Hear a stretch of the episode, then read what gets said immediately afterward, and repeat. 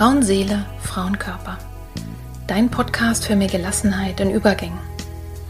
Wer oder was hilft mir, wenn es große Veränderungen in meinem Leben gibt? Krisen oder schwere Zeiten?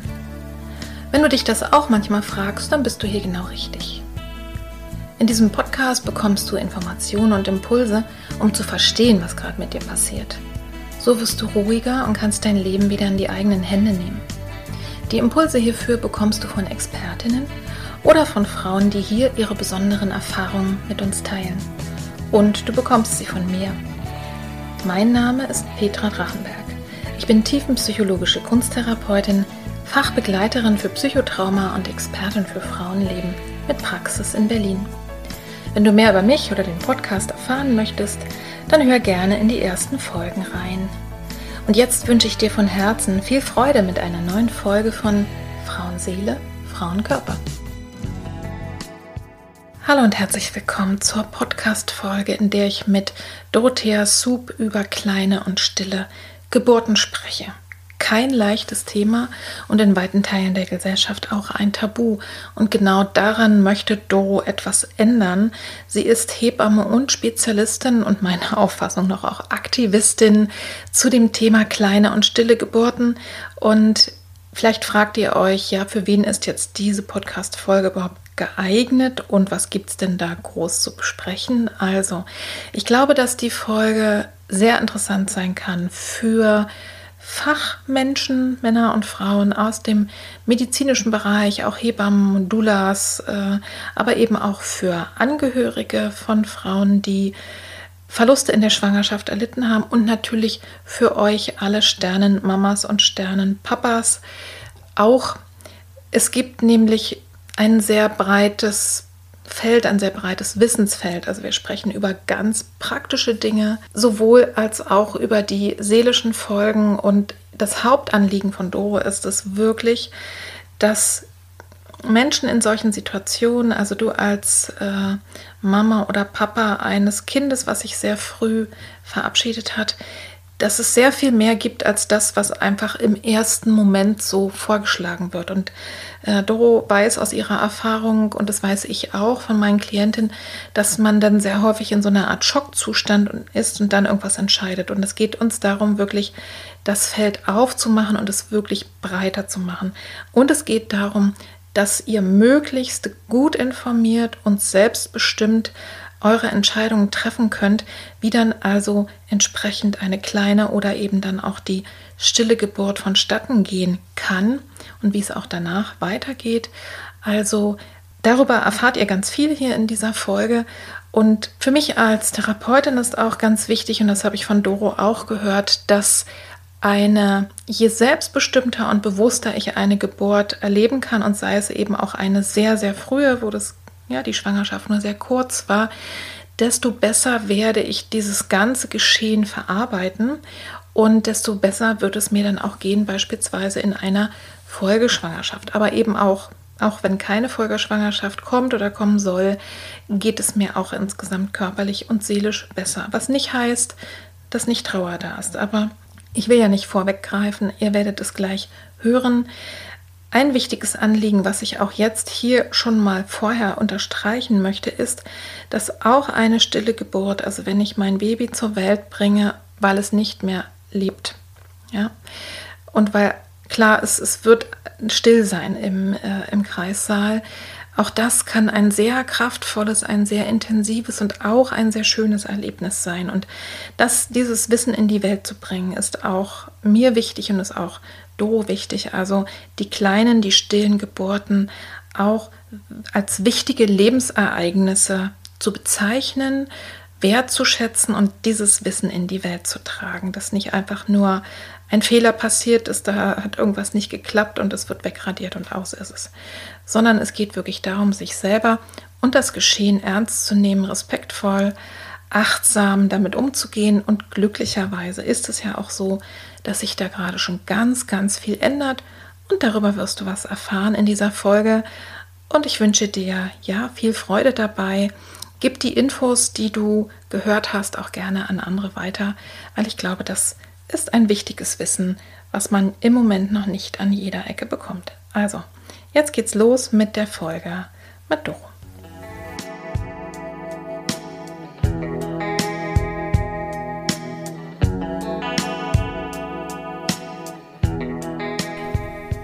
Ich sitze jetzt hier mit Dorothea Supp zusammen, genannt Doro. Doro ist Host vom Podcast Sternenkind Liebe und tatsächlich das, darum wird es auch heute gehen in der Folge. Doro ist Hebamme, hat, äh, was ich besonders toll finde, einen Rückbildungskurs speziell für Sternenkindmütter. Und ich finde ja, sie ist eben Aktivistin, also eine, die wirklich äh, damit rausgeht. Und das ist meines Wissens nach auch der erste Podcast zum Thema kleine und stille Geburten. Wenn du dich jetzt fragen solltest, was sind denn bitte kleine und stille Geburten, genau darum wird es jetzt gehen. Und deswegen braucht es auch Aktivistinnen wie äh, Doro, die einfach dieses Thema mal in den Mittelpunkt rücken. Und wir steigen einfach mal ein. Ne? Ihr wisst alle, was ist, was eine Hebamme ist, dass die Rückbildungskurse machen und was du sonst noch machst, darüber sprechen wir im Verlauf. Und wir starten gleich mal rein. Wie bist denn du selber dazu gekommen, dich nun mit diesem ungewöhnlichen Thema kleine und stille Geburten zu beschäftigen als Hebamme? Oh. Erstmal herzlichen Dank, dass ich in deinem wunderschönen Podcast sein darf. Ich freue mich sehr. Und was vielleicht noch ganz wichtig ist, dieser Podcast, den ich jetzt äh, ganz frisch ins Leben gerufen habe, der, der heißt Sternenkind Liebe, aber dazwischen ist ein Punkt. Sternenkind oh, Punkt Liebe. Ganz wichtig. Ganz wichtig, da sonst findet man ihn nämlich, glaube ich, nicht so leicht. Echt? Ah ja. Genau. Deswegen Gut, das erstmal das erstmal vorneweg und jetzt antworte ich auch gerne auf deine Frage. Also es ist, glaube ich, ganz klassisch. Ich habe selber eine kleine Geburt erlebt und habe in diesem ganzen Zusammenhang meiner kleinen Geburt gemerkt, was für ein riesengroßes Privileg ich hatte, dass ich Hebamme bin.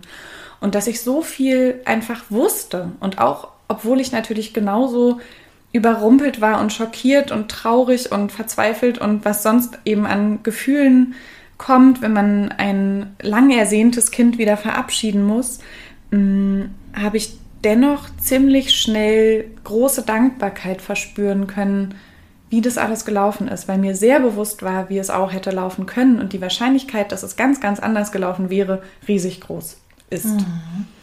Und ich glaube, man kann es sich jetzt schon ungefähr vorstellen, was eine kleine Geburt ist.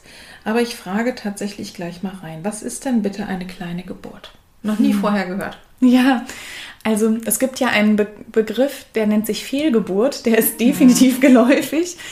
Allerdings habe ich für mich festgestellt, dass ich mit diesem Begriff überhaupt nichts anfangen kann und dass das für mich auch nicht widerspiegelt, was ich erlebt habe.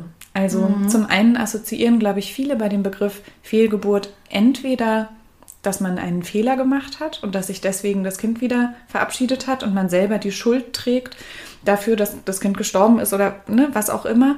Mm, und zum anderen kann man vielleicht noch das Fehlen von einem Kind im reellen Leben da noch mit rein interpretieren, mhm. womit, glaube ich, schon viele besser umgehen können. Und gleichzeitig fehlt es für mich aber nicht. Mhm. Also es, natürlich fehlt es im reellen Leben, aber es ist ja trotzdem ein Teil meines Lebens und irgendwie da.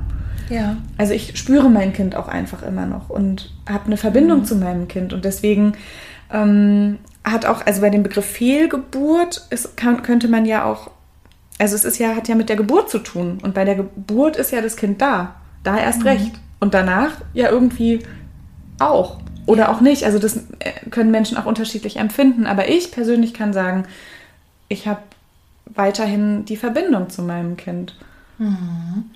Ich, also, und das ist genau das, weshalb ich eben denke, dass das ist wirklich, ich befasse mich ja schon sehr, sehr lange mit den Frauenthemen und äh, das gefällt mir total gut, auch dieser Ansatz, ähm, dass das eine, also, und ich spreche automatisch, glaube ich, trotzdem immer noch von Fehlgeburt, weil das für mich eher so ein sachlicher Begriff ist auch. Ne? Ja. Aber äh, es steckt trotzdem was drin. Also unser Denken äh, be bewirkt ja was sozusagen in unserem Leben.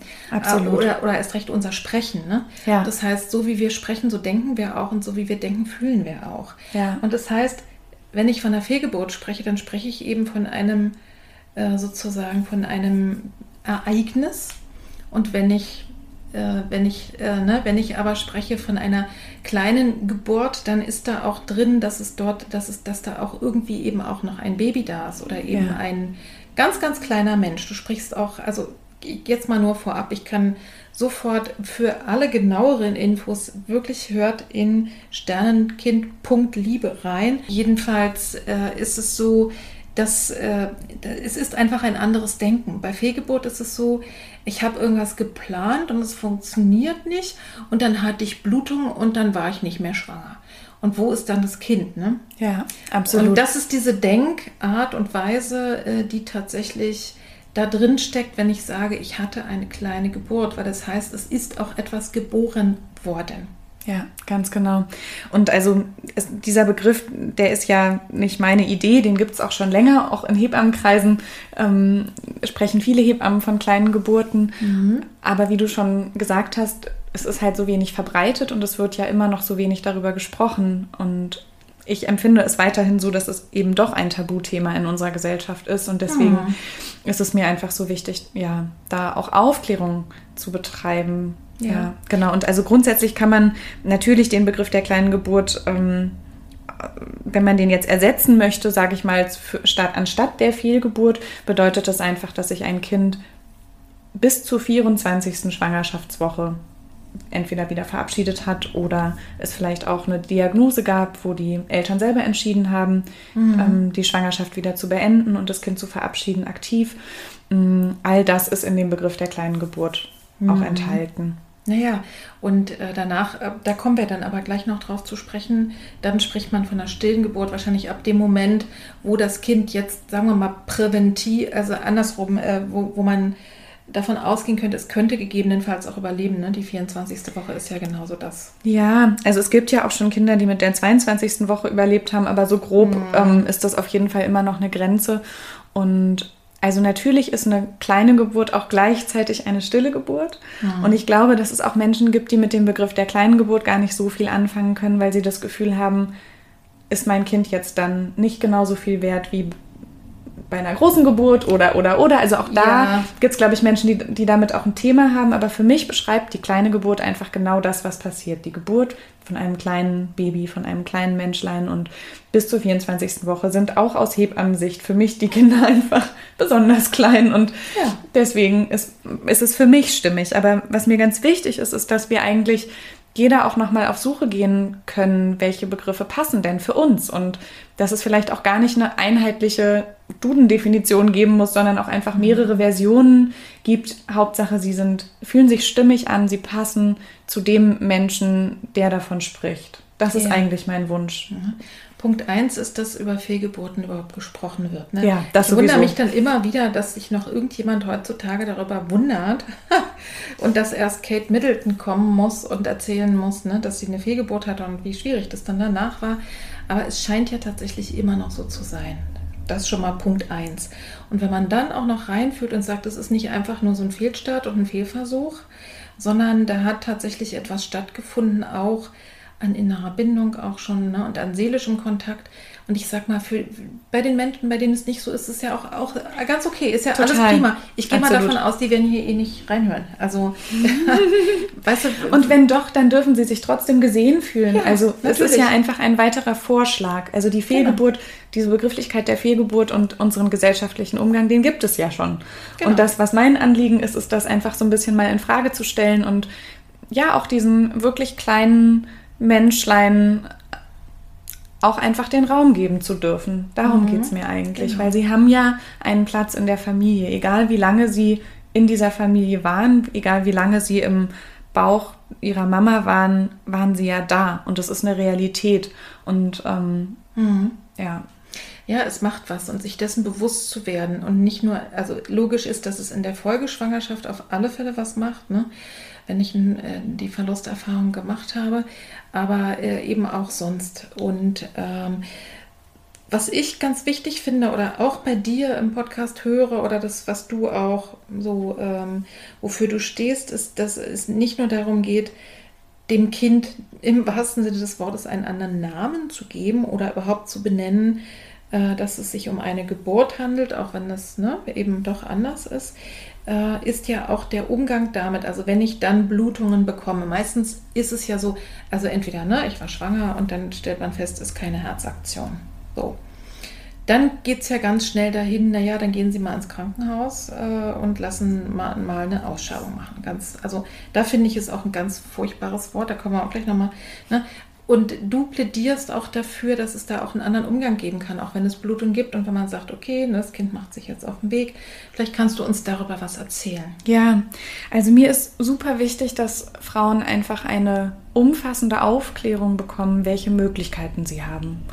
Und dann ist es ja in der aller, also gerade bei den kleinen Geburten, wenn wir jetzt mal davon sprechen, die frühen kleinen Geburten, vielleicht bis zur zwölften Schwangerschaftswoche, in der Zeit ist es in der Regel so, dass man keinen Druck hat, dass man da irgendeine Entscheidung jetzt sofort in, den nächsten, in der nächsten mhm. Stunde treffen muss, sondern man hat in der Regel Zeit, sich darüber Gedanken zu machen, was will ich eigentlich? Und mh, mm, für mich ist in vielen Fällen die Aufklärung einfach doch noch sehr einseitig und man hat einfach mal drei Möglichkeiten in so einer Situation. Also mhm. wenn wir davon ausgehen, es blutet, dann ist es ja eigentlich schon so, dass sich das Kind von alleine auf den Weg gemacht hat und mhm. ähm, da kann jede Frau für sich entscheiden, ob sie sich da zu Hause am wohlsten fühlt ähm, und sich ihre Hebamme dazu rufen möchte, die sie mhm. im besten Fall schon hat. Also ein großes Plädoyer, sich wirklich mit positiven Schwangerschaftstests eine Hebamme zu suchen und nicht zu warten, bis es in Anführungszeichen sicher ist mhm. und sich mhm. erst nach der zwölften Woche zu kümmern, wenn man weiß. Von Anfang an ein Recht auch. Ja, das ist ja auch wichtig. Die absolut. Kasse zahlt auch von Tag 1. Von Tag 1 der Schwangerschaft ähm, dürfen wir Hebammen an eurer Seite sein und ähm, es ändert sich ja insofern dadurch gerade, dass einfach ein großer Hebammenmangel existiert und viele mhm. mittlerweile zum Glück wissen, dass man sich je früher, desto besser einfach kümmern muss. Ja. Und dadurch erledigt sich das gerade so ein bisschen von alleine. Aber für alle, die das noch nicht wussten und eben doch noch diese, ich sag mal in Anführungszeichen ältere Denkweise haben, ich warte erstmal die ersten zwölf Wochen ab, wo ja. es sicher vielleicht oder wo man davon ausgehen kann, die häufigste ähm, Wahrscheinlichkeit, dass sich ein Kind wieder verabschiedet, ist eben in den ersten zwölf Wochen mhm. und erst danach suche ich mir eine Hebamme, dass man das einfach nochmal überdenkt und einfach darum weiß, dass auch eine Hebamme zu Hause eine kleine Geburt begleiten darf mhm. und aufklären darf. Und vielleicht ist es so, dass eine Hebamme das dann nicht immer schafft, direkt vor Ort zu sein in dem Moment der kleinen Geburt, mh, mm, weil es einfach ja auch ein längerer Zeitraum sein kann. Mhm. Und dennoch ist es, glaube ich, wichtig, dass man eine gute Aufklärung hat. Wie verhalte ich mich? Wann muss ich wie reagieren? Ich habe eine Ansprechperson, die kann ich anrufen. Ja. Ähm, allein das macht ja schon ein ganz anderes Gefühl. Mm, und im Krankenhaus ist es einfach in der Regel aktuell noch so, dass eben die sogenannte Ausschabung, ne, also dass man im OP quasi das Baby rausholt, ob das durch eine sogenannte Curettage ist oder ob das abgesaugt wird. Das hängt so ein bisschen von der Schwangerschaftswoche ab. Und es, es wird sehr, sehr selten im Krankenhaus abgewartet, bis das Kind von alleine kommt. Mhm. So. Und die dritte Möglichkeit, die man hat, ist eben, dass man ein Medikament bekommt, also in der Situation, wenn kein Herzschlag mehr feststellbar ist, in, bis zur zwölften Schwangerschaftswoche, dass man ein Medikament bekommen kann, dass die kleine Geburt eingeleitet wird, so wie mhm. man eben auch Geburten am Termin mit lebenden Kindern einleiten kann, kann man auch eine ja. kleine Geburt einleiten. Mhm. Gibt es denn ganz real, also jetzt mm, ganz real, irgendetwas, wo du sagst, da seid mal achtsam? Also da ja. könnte es gefährlich werden. Mhm. Ja? Absolut. Also es ähm, gibt zum einen natürlich das Thema Eileiterschwangerschaft, aber da würde, glaube ich, auch jeder Gynäkologe sofort sagen, nee, da gibt es diese Option einfach nicht. Das kriegt man ähm, gar nicht so schnell mit, oder? Naja, durch den Ultraschall kann man das in der Regel schon feststellen, wo der Sitz des kleinen Babys ist, je nach Schwangerschaftswoche vielleicht auch nochmal mhm. unterschiedlich. Und was ich weiß, also ich hatte tatsächlich mhm. nämlich auch Klientinnen, die, die dann da ganz massiv schlimme Blutung gekriegt ja, haben. absolut. Und das tut so Schweineweh, also das, da geht man von alleine ins Krankenhaus. Gibt es sonst noch was, worauf man achten sollte, also wo wirklich klar ist, das mache ich nicht zu Hause?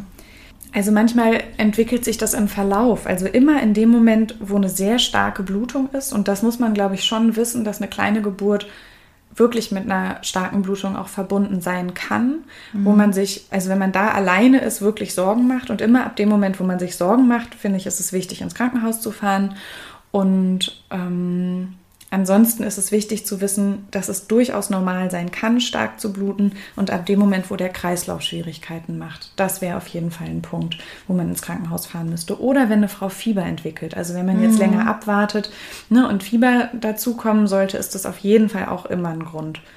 Mhm. zu reagieren. Und, und das kann, also sag mal, da höre ich ja schon mal raus, es wäre ja auch gut, wenn ich eben merke, das kündigt sich ja auch an. Ne? Äh, also gut, wobei manchmal geht es auch sehr schnell. Ne? Ja. Aber dann vielleicht wirklich zu gucken, jemanden dazu zu holen, dass ich damit nicht alleine bin. Absolut. Weil, ne? Absolut. Wenn eben plötzlich mein Kreislauf schlapp macht, ja, dann komme ich gegebenenfalls. Gut, kann man immer noch 112 natürlich äh, holen und anrufen, aber Ne? Aber es kann durchaus auch sein, ich sag mal, ich bin ne, zur Gynäkologin gegangen, kein Herzschlag oder es hat sich, das Kind hat sich nicht weiterentwickelt. Es gibt ja so diversen Sachen.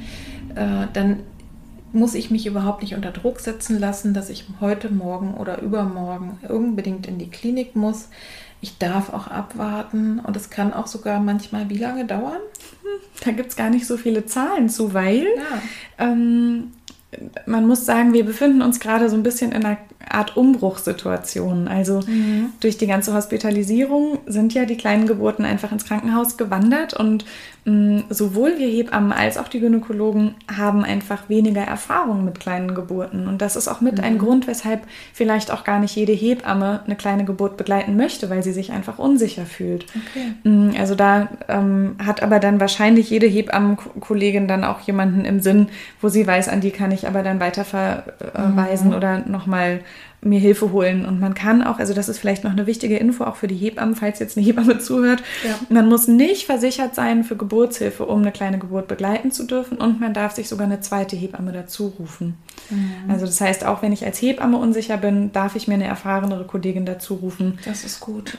Ganz genau. Und das nicht alleine zu sein bei einer kleinen Geburt ist definitiv eine sehr, sehr wichtige ähm, Info, die du da gerade genannt hast. Und es kann halt so unterschiedlich laufen. Also es kann sein, dass sich eine kleine Geburt wirklich wie eine Geburt auch ja, von einer größeren Schwangerschaftswoche ankündigt, wirklich mit Wehen oder Wellen.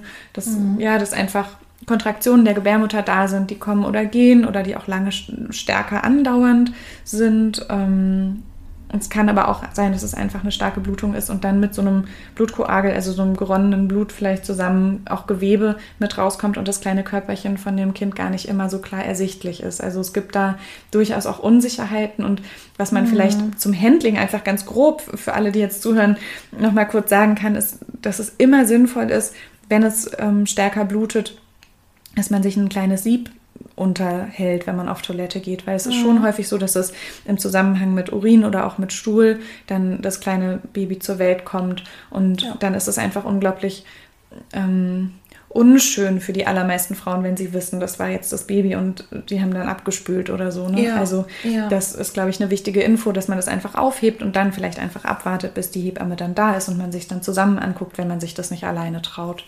Mhm. Ein Thema ist ja, glaube ich, dann auch immer noch, ne, jetzt nach einer großen Geburt, dass die Plazenta noch geboren wird. Aber das ist bei diesen kleinen äh, Geburten, muss man da auf was achten? Die geht es wahrscheinlich dann zur Nachuntersuchung und dann sieht man das, oder? Ja, also in, bis zur zwölften Schwangerschaftswoche, man muss so ein bisschen die Schwangerschaftsdrittel unterteilen. Ja. Bis zur zwölften Schwangerschaftswoche ist, ist das häufig noch eins. Also ist Plazenta mhm. mit dem Kind zusammen, kommt in einem raus in der Regel. Okay. Ähm, und 12. bis 24. Schwangerschaftswoche würde ich auch nicht empfehlen, alleine zu Hause zu machen, auch nicht mit Hebamme alleine zu Hause zu machen, mhm. außer man hat wirklich, man wohnt in der Stadt direkt neben einem Krankenhaus und hat es vorher mit der Hebamme besprochen und hat keinerlei anderen Risikofaktoren für eine stärkere Blutung oder oder oder. Mm, da würde ich mich aber nicht aus dem Fenster lehnen. Grundsätzlich kann man zusammenfassen, in den, im ersten Schwangerschaftsdrittel ist es möglich, das auch alleine zu Hause zu machen oder mit Hebammenbegleitung zu Hause zu machen, ob mit Einleitung oder nicht. Mm, Im zweiten Drittel ist es tatsächlich die Empfehlung, dann ins Krankenhaus zu gehen, einfach aufgrund dessen, ähm, dass es dann eine zweiteilige Geburt ist, wie du schon gesagt hast, dass erst das Baby kommt und dann die Plazenta und da der, der Körper einer Frau im zweiten Schwangerschaftsdrittel physiologisch überhaupt nicht auf Geburt ausgelegt ist, kann es sein, dass die Plazenta nicht vollständig zur Welt kommt. Ja. Und ähm, dass da dann einfach ein Blutungs genau, dass das dann Blutungsrisiko sein könnte. Und mhm. Ähm, mhm. genau. Und das ist auch ein Grund, weshalb dann im Krankenhaus es wird noch sehr unterschiedlich gehandhabt. Es gibt Kliniken, wo man auch erstmal abwarten kann oder auch die Ärzte das von sich aus so vorschlagen, dass sie sagen, oh, das sieht aber gut aus, wir können erstmal einen Moment abwarten. Wir müssen eigentlich nicht noch in den OP fahren, um die Plazenta ähm, operativ ähm, auf die Welt zu bringen. Und es gibt aber auch Kliniken, wo der Standard einfach so ist, dass man in dem zweiten Schwangerschaftsdrittel erst das Kind zur Welt bringt und dann eben direkt in den OP fährt, mhm. damit die Plazenta im OP zur Welt kommt, damit sie komplett rauskommt. Das mhm. ist gerade auch da so ein bisschen, ne? wir lernen gerade neu dazu so ein ja. bisschen in dem Thema auch. Mhm. Sag mal, und wenn ich dann aber, sagen wir mal, ich bin in 13., 14. Woche, ne? Ähm, und sage, okay, ne, das hat sich jetzt gezeigt, es gibt keinen Herzschlag mehr. So. Und ähm, du hast ja gerade klar empfohlen, dann, dann ist es doch, wenn es dann losgeht oder, ne, oder überhaupt gehe ich ins Krankenhaus. Aber da wird dann nicht automatisch äh, eine Ausschabung gemacht, ne? Also ab dem oder kann ich mir auch wünschen und sagen, geben Sie mir irgendwas vielleicht was, ne, was die Wellen fördert oder dass das Kind geboren wird und dann von mir aus auch anschließend, ne, um die Plazenta, also um da sicher zu sein, dann noch diese kleine OP. Aber Kannst du dazu noch mal was sagen? Ja, also was, was glaube ich hinter dieser ganzen Frage auch steckt, ist ja, ähm, ich glaube, da muss ich ein bisschen ausführlicher drauf eingehen. Sehr gerne. Ja, also es ist ja so, ja genau, also es ist ja so, dass es Klinikstandards gibt und sich da in der Regel erstmal alle dran halten und dass es aber trotzdem so ist, dass eine Frau entscheidet, was über ihren oder was mit ihrem Körper passiert. Und ja. ähm, Fragen und Wünsche und ähm, ja, Bedenken äußern darf, soll, bitte immer, immer unbedingt. Ja. Ähm, und man dann eigentlich wirklich immer nur in der Situation eine gemeinsame Lösung finden kann. Also das ist sehr schwierig, das jetzt so pauschal zu beantworten, weil mh, mm, es kann sein, dass gerade in diesen Grenzwochen, ne, so was du ja angesprochen hast, 13., ja. 14. Woche, könnte es sein, dass das Kind vielleicht eigentlich auch noch kleiner ist und das Herzchen schon seit zwei Wochen nicht mehr schlägt und dann behandelt wird wie eine bis zur zwölften Schwangerschaftswoche mhm. und vielleicht ist es aber eben doch auch eher wirklich wie das zweite Trimenon dann zu behandeln. Das ist wirklich so eine Grenzsituation. Da ja. das würde ich dann in, wirklich immer in die begleitenden ähm, ja, Frauenärztinnenhände oder Arzthände und äh, Hebammenbegleitungshände liegen und jetzt mhm. da nicht so eine Pauschalaussage treffen. Aber was du angesprochen hast, ist eben die Selbstwirksamkeit in so einem Prozess. Und die ist mir unfassbar wichtig. Also ja. wirklich unfassbar. Uh, Knoten in der Zunge. Mhm. Unfassbar wichtig. Denn ähm, ich glaube ganz, ganz fest daran, dass das auch mit beeinflusst, wie man so eine Situation verarbeiten kann. Absolut. Und da möchte ich einfach jede Frau zu ermutigen, ähm, solange kein klares Gefühl da ist, dass das jetzt die richtige Entscheidung ist und es keine Notfallsituation ist, gib dir die Zeit, nimm dir die Zeit und warte ab, bis du ein klares Gefühl dazu hast. Mhm. Oder frage nach, solange bis du eine Entscheidung treffen kannst. Ja. Und wenn dir irgendwas unklar ist, dann wird, solange es keine Notfallsituation ist, so lange gesprochen, bis alles klar ist. Ja. Ne? Und das ist ja schon alleine auch, ne? Also zum einen, weil ich wirklich glaube, auch ein Kind, was eben nicht mehr lebt, zu gebären, ist trotzdem ein anderer Prozess, als es wird Absolut. irgendwie aus mir raus operiert. Ja. Ähm, ne? Das ist, glaube ich, eben wirklich auch, ähm, ja, was du schon sagst, der Körper und Seele kriegen dann auch wirklich alles mit, ne? Ja. Und das dann, dann kann so ein Trauerprozess auch in Gang kommen. Und äh, ja, und es hatte ja durchaus eben auch, äh, es hat ja durchaus auch eben Vorteile, wenn es keine OP gibt, ne?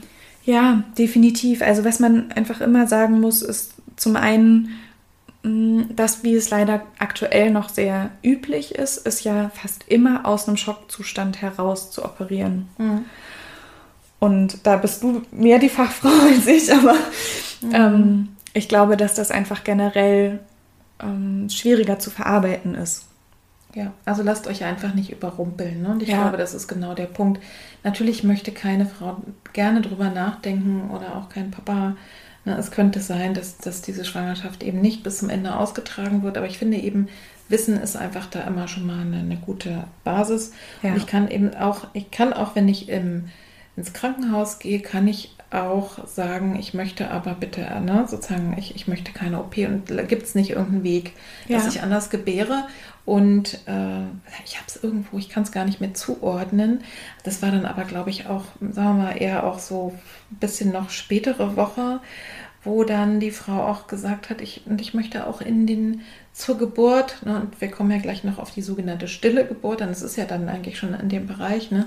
Ich möchte auch in den Kreißsaal. Warum ja. soll ich denn bitte irgendwo ja. im Wartezimmer mein Kind gebären, äh, nur weil es irgendwie nicht mehr lebt? Also Wartezimmer ist, glaube ich, zum ja. Glück relativ selten. Also ich aber glaube, was ich also meine, ist diese die Zimmer, wo man, wo man vorher so, äh, dieses, weißt du, so Vorwehenzimmer oder wie sich das ah, nennt. Ne? Ja. ja. ja, aber auch da, also das ist gut, dass du das ansprichst, weil es wird aktuell noch unterschiedlich gehandhabt. Es gibt Kliniken, wo die kleinen Geburten bis zur 24. Woche tatsächlich auf der gynäkologischen Station stattfinden und nicht im ja. Kreissaal.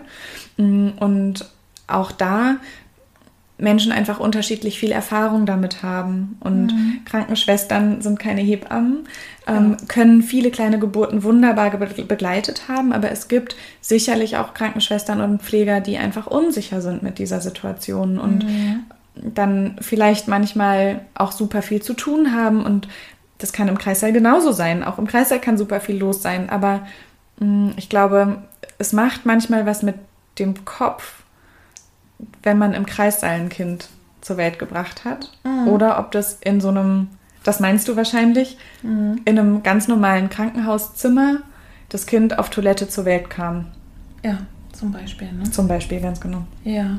Ist das denn etwas, was du uns jetzt zum Thema stille Geburt äh, erzählen kannst, wo, was dir wichtig ist? Als Hebamme, als ja. Ja, Profi.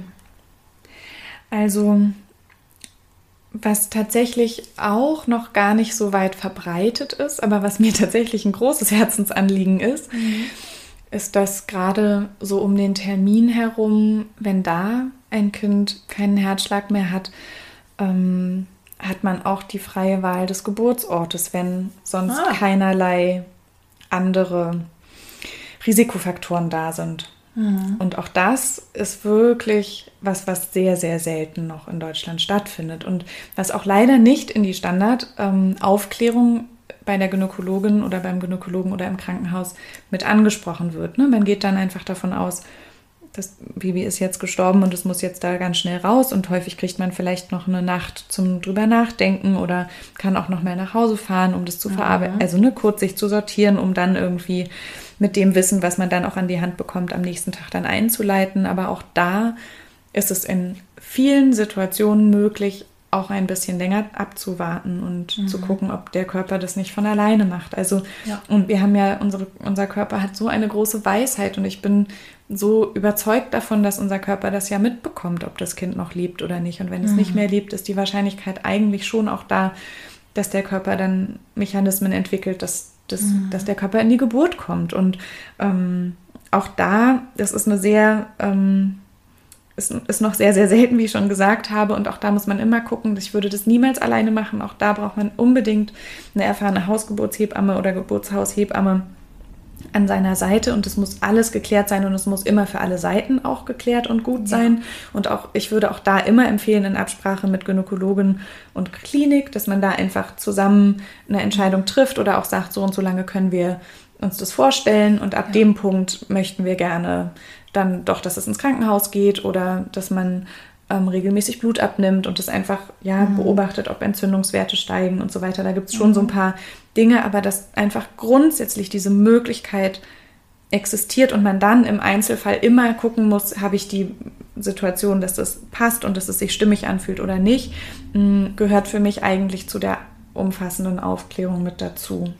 Das heißt, vor allem, wenn das Frauen sind, die eigentlich eine außerklinische Geburt geplant haben. Die betrifft es ja vor allem, ne? Ja. Weil die das ihre ist, Hebammen haben. Das ist wirklich interessant, weil ich darüber auch noch gar nicht nachgedacht habe, obwohl ich eigentlich so viel mit dem Thema zu tun habe. Ähm, das heißt, wenn das jetzt eben plötzlich und unerwartet eintritt, das ist ja meistens so, ne? in solchen Situationen, ähm, oder eben dann, klar, wenn man, wenn sich eine Frau nach genetischen sozusagen Defekt entschieden hat oder eine Familie weiterzutragen, kann es ja auch sein, dass das Kind dann im Mutterleib verstirbt. Und gut, da rechnet man dann auch damit. Aber egal in welchem Fall, darf ich auch, also vom Gesetzgeber her, ähm, mit einer erfahrenen Hebamme äh, zu Hause gebären und ich kann auch am Geburtshaus gebären. Also ich muss nicht ins Krankenhaus. Also unter den Bedingungen, die sonst auch immer, wir wollen nicht hier ne, uns irgendwie um, um ähm, Kopf und Kragen reden Nein, gar nicht. und nicht zureden. Aber es ist sozusagen im Prinzip genauso gefährlich oder ungefährlich wie eine große Geburt, wo ja auch immer was sein kann. Und da musst du, sorgst du ja auch dafür, ne, dass wirkliches Krankenhaus in der Nähe ist, dass man verantwortlich damit umgeht.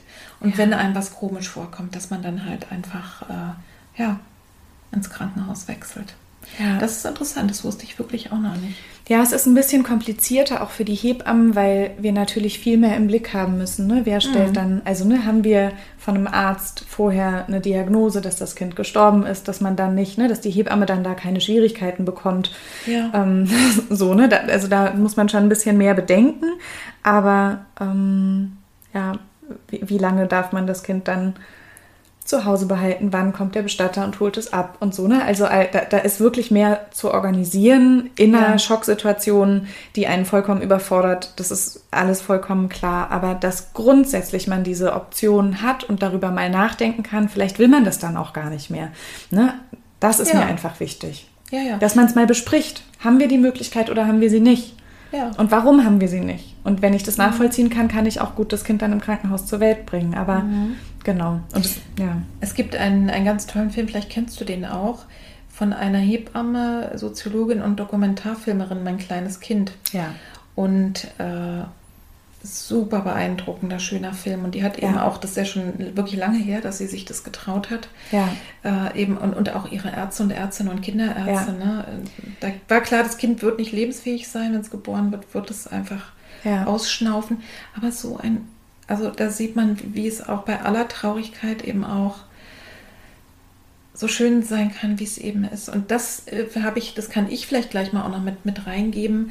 Das weiß ich von meinen Klientinnen, die mit mir arbeiten, wenn die darauf eingerichtet sind. Und nachdem der ganze Schock, also sozusagen, das ist, ein, das ist natürlich ein Trauma, aber es kann eine stille Geburt eine sehr, sehr schöne Geburt sein und ein tolles Erlebnis sein.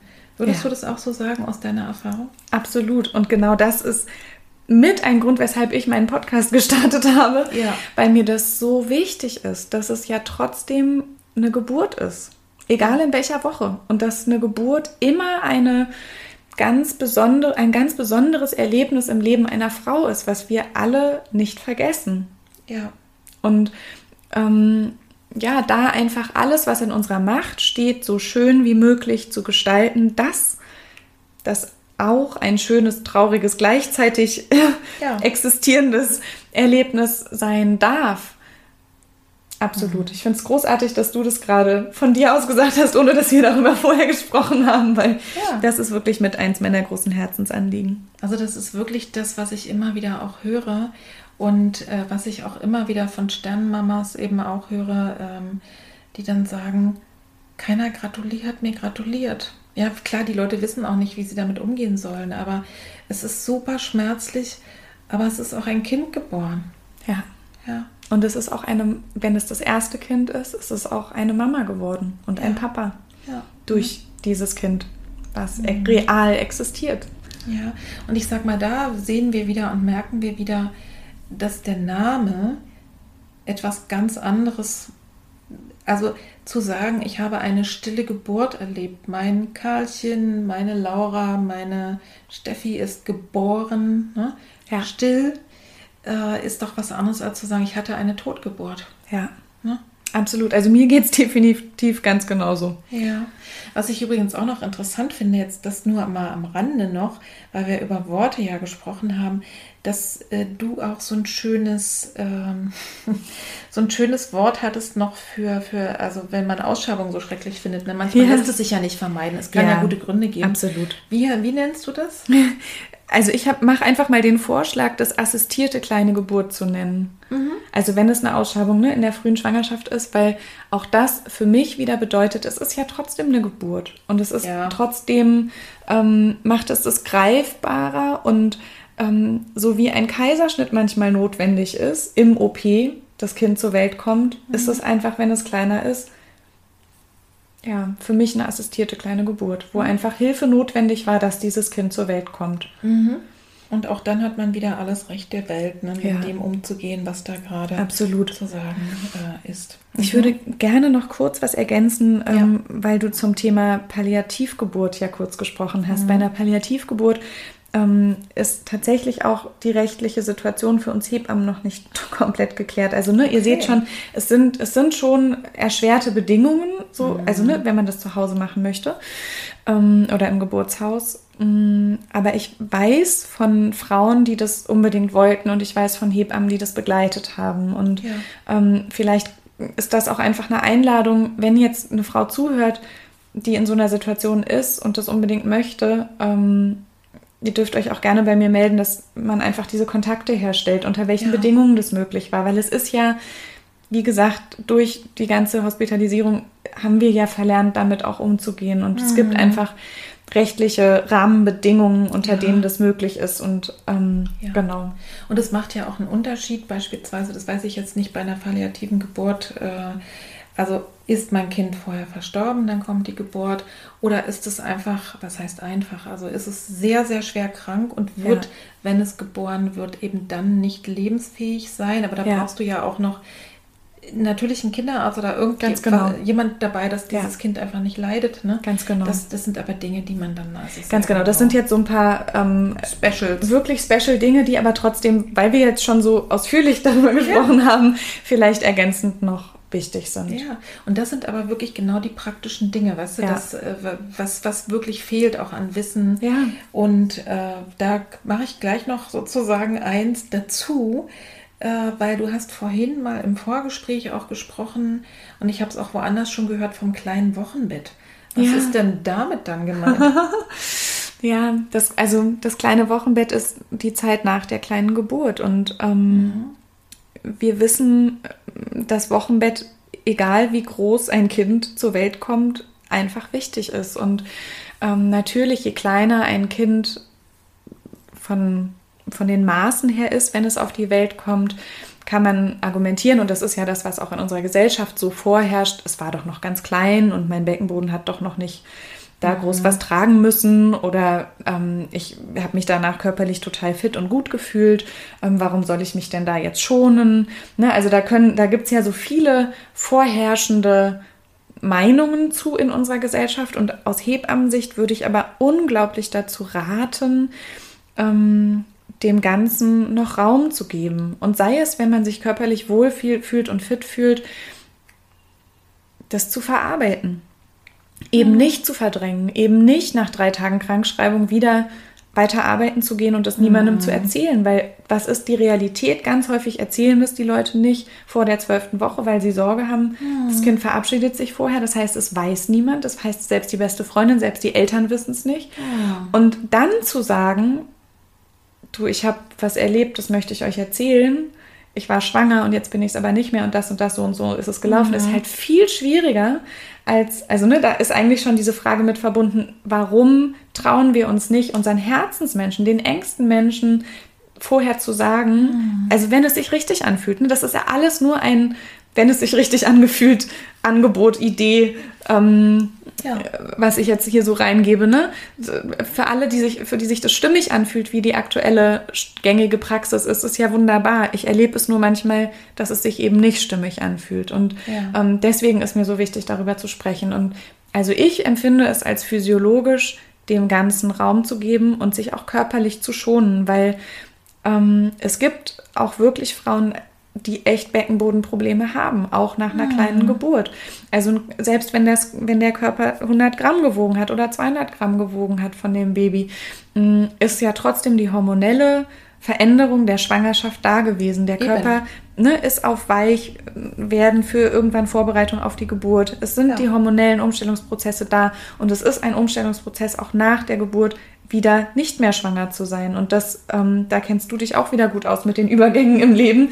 Das Ja. braucht einfach, also aus meiner Perspektive braucht es Zeit, um physiologisch verarbeitet werden zu können und um eben kein Trauma draus werden zu lassen. Also gönn dir einfach ein Wochenbett. Sowohl in körperlicher Hinsicht als eben auch, äh, ne, wenn, wenn du körperlich gar nichts merkst. Manchmal ja. ist es ja auch so, dass man durch Schreck und Schock eher ja. ins Nichtfühlen geht ja. und gar nicht mitkriegt, dass, der, dass dem Körper ein paar Tage Ruhe ganz gut tun würden. Ja. Ne? Aber dann, dann nutzt es einfach wirklich, weißt du, wenn wir traurig sind, gehen wir ins Bett und machen, ziehen uns die Decke über den Kopf. Also absolut. so ein bisschen, also wirklich dafür sorglich für sich zu sein und die Hormone, finde ich, sind nicht zu unterschätzen. Absolut. absolut. Und ich kann ja vielleicht bei der Gelegenheit gleich mal sagen, ich habe tatsächlich ähm, zwischen dem ersten und dem zweiten Kind tatsächlich drei kleine Geburten äh, erlebt und zwar sehr, sehr früh und einmal eben dann eine assistierte. Das war ne, sozusagen am Ende der zwölften Woche so und da habe ich richtig dran zu knabbern gehabt. Auch, also nicht nur seelisch, sondern auch körperlich. Das war Hammer. Ja. Und bei den äh, beiden anderen Malen war das ganz, ganz früh, wenn ich nicht gewusst hätte, wir versuchen schwanger zu werden und dann immer sofort in, beim erstmöglichen Zeitpunkt ein äh, also einen, einen Test gemacht hätte, hätte ich es vielleicht gar nicht gewusst. Aber da ist es zum Beispiel bei dem, ne, bei der ersten Kleingeburt dann, äh, also nicht bei der allerersten, sondern bei der danach, äh, war es dann so, ich habe eben sehr stark geblutet. Es war auch über Weihnachten. Ich hatte null Bock ins Krankenhaus zu gehen und habe gesagt, mal gucken, was passiert. Zur Not kann man ja immer noch einen Krankenwagen holen. Und ich war dann, und deswegen komme ich drauf, weil du gesagt hast, Gewebe weich geworden. Dann im Januar, das war dann irgendwie zwei Wochen später, äh, bei meiner Gynäkologin, die sagte, ja, ohne dass sie mir Blut abgenommen hat, ich sehe, dass sie schwanger waren, äh, weil das ist alles noch so aufgelockert. Ja, ja? also es genau. ist wirklich schlau, auch dem Körper da Pause zu geben. Ja, absolut. Und also das eine ist das körperliche und das andere hast du auch schon kurz angesprochen. Selbst wenn man vielleicht in einer Schocksituation erstmal nicht so viel fühlt, ähm, können auch da Rituale einfach wahnsinnig helfen, mhm. wieder ins Fühlen zu kommen und in den Abschied zu gehen und einfach das bewusst, ja, zu gestalten, das kleine Wochenbett. Wenn es einem ja. körperlich richtig gut geht, kann man ja das dafür dann auch nutzen. Hast du denn da Tipps für uns? Ich glaube, das sind ganz ähnliche Tipps tatsächlich, die du auch immer so gibst. Aber ähm, also da bietet sich tatsächlich aus meiner Sicht wirklich künstlerisch, egal in welcher Form, ähm, ja, gestalterisch äh, sich auf den Weg zu machen, absolut an, weil mm, es das alles greifbarer macht. Und gerade in der Frühschwangerschaft haben wir ja eben noch nicht das Foto von einem Kind oder mhm. haben ja noch nichts Greifbares, was man ähm, sich angucken, anfassen kann, ja. wenn man das irgendwie gerade möchte. Ne? Und wenn man da sich, sei es sich ein wunderschönes Bild zu malen oder auch ein nicht so schönes Bild zu malen, was einfach die Emotionen ähm, widerspiegelt, in denen man sich da gerade befindet und das ein ja. super persönliches Bild für einen selber ist, was man vielleicht auch nicht aufhängen muss, aber ähm, um einfach auch wie Erinnerungen zu schaffen. Ja. Was ich übrigens auch immer ganz interessant finde, und da muss man auch erstmal drauf kommen, wenn man dazu das Gefühl hat, dass es sich richtig anfühlt, gegebenenfalls auch äh, dem Kind einen Namen zu geben. Ja, unbedingt. Ja, unbedingt. Also, äh, wie gesagt, muss man einfach gucken, ob es ja, stimmig ist. Aber genau. auch das hat dann nochmal eine ganz andere Präsenz. Ne? Namen hat ja auch was mit Anerkennung zu tun. Ja. In bestimmten Kulturen ist es so, dass die Kinder, weil da so eine hohe Säuglingssterblichkeit ist, erst sogar eine ganze Zeit nach ihrer Geburt einen Namen kriegen und dann eigentlich erst so richtig ne, dazugehören. Also das ist auch nochmal äh, vielleicht ja. so, ein, so ein Punkt dazu. Ne? Definitiv. Und es gibt da unglaublich viele Ideen. Also was, glaube ich, mit das Gängigste ist, ist, dass man sich wie so eine kleine Kiste gestalten kann auch, ne? Also auch mhm. von außen, so wie es einem gefällt und wo man einfach all die kleinen Erinnerungsdinge auch reinmacht. Man hat auch immer die Möglichkeit, selbst wenn man noch keinen Mutterpass hatte, sich auch nachträglich einen Mutterpass ausstellen zu lassen, zum Beispiel. Das ist mhm. was vielleicht was auch Interessantes oder ähm, auch nochmal, um in, die äußeren Dinge zu gehen. Man kann sich auch eine, eine äh, Bescheinigung ausstellen lassen, eine Geburtsbescheinigung. Ähm, eine Geburtsurkunde bekommt man unter gewissen Umständen erst, ich glaube, ab der 24. Woche und ab über 500 Gramm oder Lebenszeichen mhm. vom Kind ähm, direkt nach der Geburt. Aber vorher kann man trotzdem zum Standesamt gehen, ah, dass ja. das auch mit im Familienstammbuch existiert, dieses Kind zum Beispiel. Und das ah, kann ja. man auch noch viele Jahre im Nachhinein machen. Wow. Ähm, also da gibt es wirklich viele, viele schöne Ideen und Möglichkeiten, damit umzugehen, um ja, das einfach zu würdigen, das wertzuschätzen, dass da eine Seele sich auf den Weg zu einem gemacht hat, egal wie lange sie bleibt. Ähm, mhm. Sie und, da war. Ne, wir waren ja gerade beim kleinen Wochenbett und umso wichtiger, und das ist, glaube ich, auch nochmal aus Hebammensicht, äh, umso wichtiger ist es, wenn, ne, je größer das Kind jetzt geworden ist, da wirklich auch dran zu denken. Ja, Ah. Absolut. Und da, eigentlich hattest du ja die Frage gestellt nach, nach einer stillen Geburt, was man da auch für Möglichkeiten hat. Und da kann man ganz schön anknüpfen. Ähm, zur Geburt kann ich auch gerne gleich nochmal was mhm. sagen. Aber mh, mm, Erinnerungen schaffen ist eigentlich unser Hauptgebiet nach der Geburt, auch am Geburtsort. Also wir ähm, es gibt ja die Möglichkeit, Sternenkindfotografen zu rufen. Das ist eine mhm. ganz tolle Möglichkeit. Da gibt es ehrenamtliche Fotografen, die man anrufen kann, die kostenlos einem Erinnerungsbilder von dem, vom Baby ähm, schenken und dann auch wirklich am Wochenende und zu unüblichen Zeiten tatsächlich auch zum Geburtsort kommen, um eben auch Familienfotos zu machen, wenn man das möchte. Ne? Mhm. Also das ist alles wieder nur so ein Angebot, wenn man das möchte. Und selbst wenn man sich diese Fotos erstmal gar nicht angucken möchte oder auch vielleicht das Baby gar nicht angucken möchte, auch das ja. ist vollkommen in Ordnung. Ne? Also ich rede hier die ganze Zeit von anschauen, anfassen und so weiter. Ich bin eine Hebamme. Ne? Für mich ist das normal. Ähm, ich habe ja. sowas auch vorher schon mal erlebt. Ich kann auch nachvollziehen, wenn einem das alles total befremdlich ist und man da auch Angst vor hat gibt es auch immer die Möglichkeit, dass eine Hebamme zum Beispiel das Kind erstmal zudeckt oder mit rausnimmt und man dann ähm, den Eltern erstmal beschreibt, wie es aussieht, gerade wenn vielleicht auch Besonderheiten an dem Kind sind oder es auch schon mhm. länger ähm, verstorben im Bauch ist. Und das ist vielleicht auch nochmal eine wichtige Ergänzung, ähm, wenn die Kinder schon größer sind und man da sehr lange abwartet, verändern die sich natürlich. Und wenn man ja. eben schöne Bilder haben möchte, dann macht es vielleicht dann doch auch irgendwann Sinn, selbst wenn man es eigentlich zu Hause zur Welt bringen wollte, dann eben nicht zu lange zu warten und vielleicht nach einer Woche zu sagen, komm, lass es uns jetzt im Krankenhaus zur Welt bringen, dann haben mhm. wir die mhm. Möglichkeit, schöne Erinnerungsbilder zu haben. Die, naja, ja, also ne, das, das ich, könnte ja auch mit ein Kriterium der, das ja nicht der aus, Auswahl sein, so, ne? Ja, ja das ist schon das einfach so. Ja. Das ist Fakt, wir sind einfach sozusagen biologische Wesen und da gehören eben auch so Prozesse auch mit dazu, dass man sich das auch, auch überlegt, ne? auf genau. alle Fälle. Und äh, vielleicht kannst du ja uns auch, wenn, ne, ich werde ja äh, all deine Sachen sowieso in die Shownotes geben, aber dass du, vielleicht kannst du uns da auch noch was empfehlen. Also gerade wie, ich glaube, es gibt ja so Sternfotografen. Ja, genau. Da gibt es eine Seite. So eine Webseite. Da, ja, die, genau, ne? die sage ich dir gleich. Denn das genau. finde ich ist so ist genial. Mhm. Auch, dass ich vielleicht sage, okay, ich weiß gar nicht, ob ich sie mir jemals angucke. Ne? Aber ja. hinterher, also ich kenne eigentlich nur Menschen, die sagen, ich bereue es, dass ich, dass ich das nicht gemacht habe. Ja? ja. Also gut, oder wenn es es eben noch gar nicht gab, ne? ja. ist es, dann ist es so. Aber ja. das ist wirklich ein, das ist wirklich wichtig und sei es eben weiß ich nicht, die machen das ja auch toll in Füßchen, genau, Händchen. Und ich meine, Fuß- und ja. Handabdrücke ist ja fast schon auch Standard, glaube genau. ich. Ne? Das ist ja auch, auch sehr ja, schön. Also, absolut. Oder diese auch, Dinge. Genau, wenn ein Kind schon Haare hat oder viele Haare hat, auch eine Locke mit abzuschneiden mhm. und so. Also da gibt es ganz, ganz viele Möglichkeiten, Erinnerungen zu schaffen. Und was da noch mit dazugehört zu dem Thema, ist tatsächlich, dass wenn die Kinder noch, also sagen wir mal, zwölfte bis, keine Ahnung, vielleicht 33., 34. Schwangerschaftswoche, kann man die Kinder in Wasser legen. Ja. Dann ähm, bekommen die wieder diese rosige Farbe, die für uns Babys einfach haben, ne? wenn, wenn ja. wir lebende Kinder kennen. Ähm, und vielleicht ein, äh, das eigene Baby dann, wenn es eben nicht lebend zur Welt gekommen ist, anders aussieht, ähm, ist einfach das Wasser das Element, in dem ja, die Kinder sich sehr ähm, wunderschön verändern können, so wie unsere Augen das gewohnt sind, die Kinder zu sehen. Okay.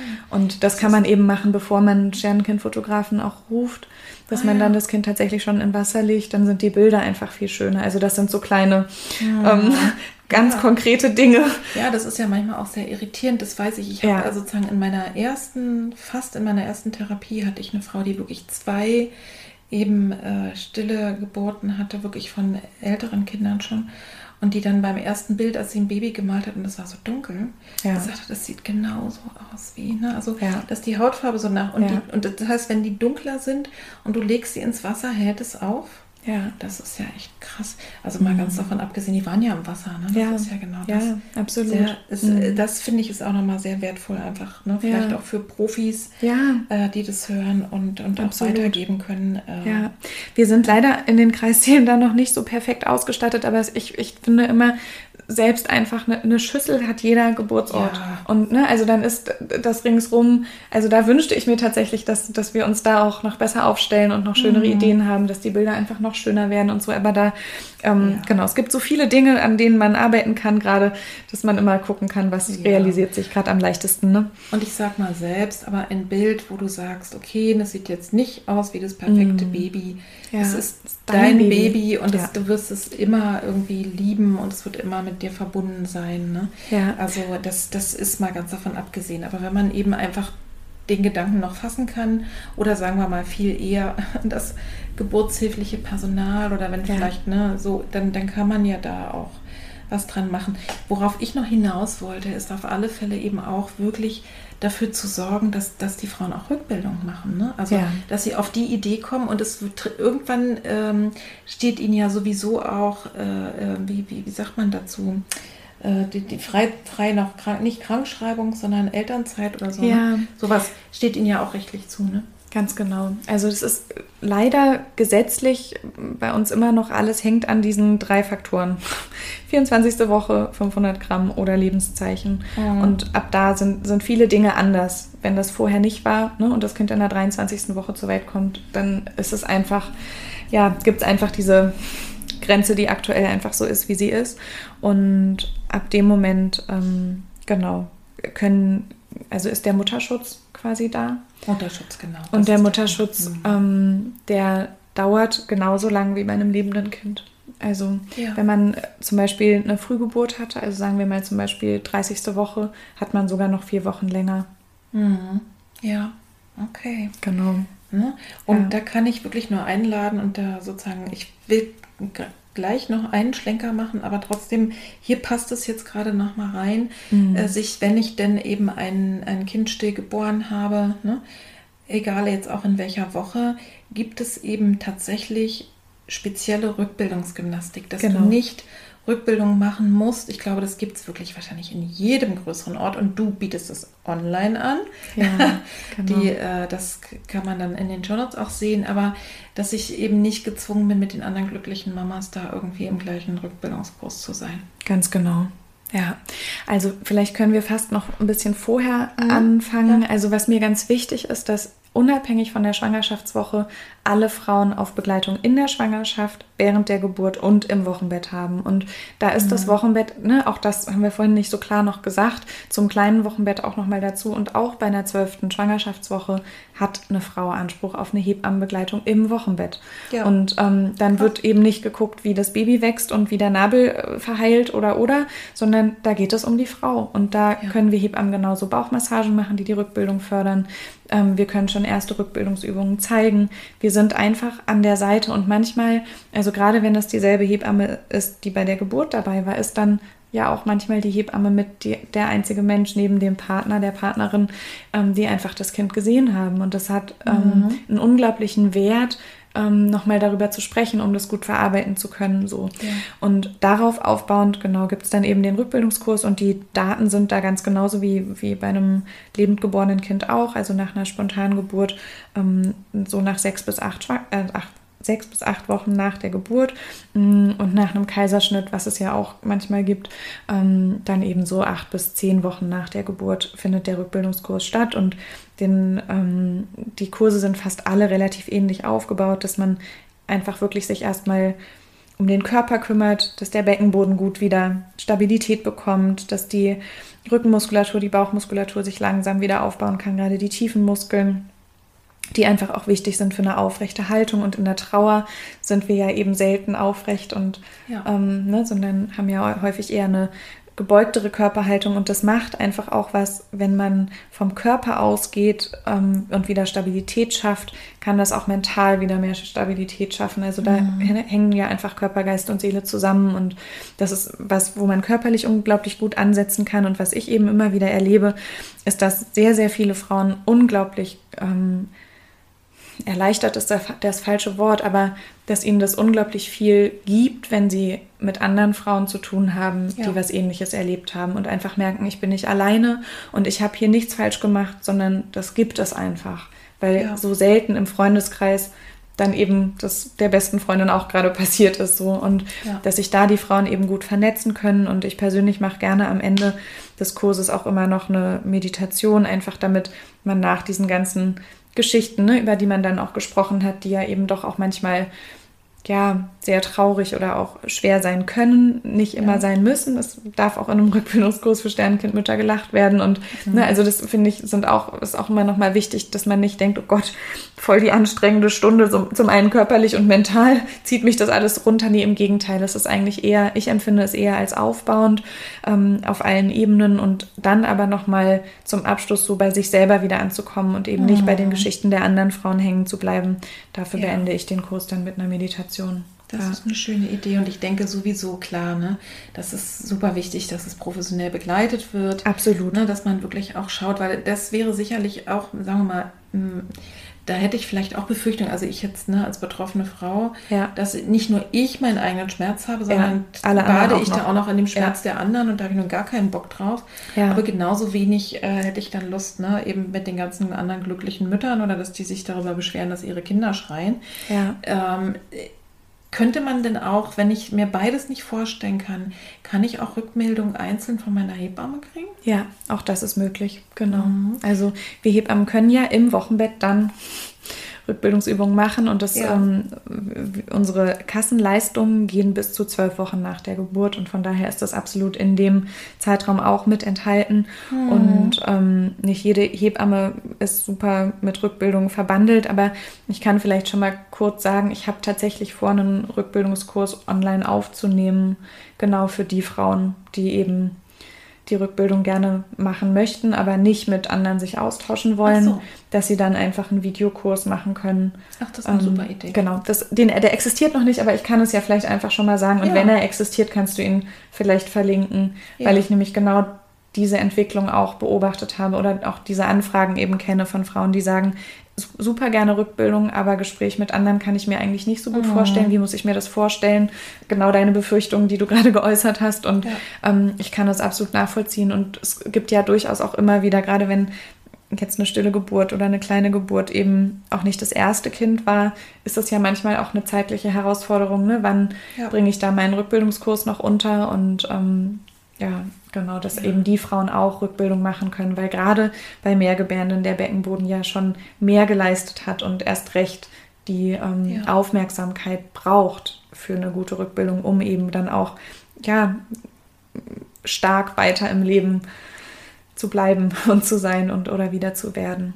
Ja, auf alle Fälle wichtig, ne? Ja. Tatsächlich auch äh, da, da ranzugehen. Und meiner Erfahrung nach ist es wirklich so, dass vielleicht auch manche Beschwerden, äh, die, sagen wir mal, wo sich Emotionen im Körper zeigen, weil ich sie eben erstmal noch nicht spüren kann. Und wenn ich mich aber dem dann liebevoll zuwende, dass ich dann auch äh, kann sein, dass dann erstmal die Gefühle kommen, dass dann erstmal die Tränen fließen. Das finde ich immer besser, als es, dieses, dass man so festkrampft und ja. nichts spürt. Und, und das und trotzdem kann eben durch die, nur durch den Bezug auf das Körperliche kann sich eben seelisch ganz viel lösen.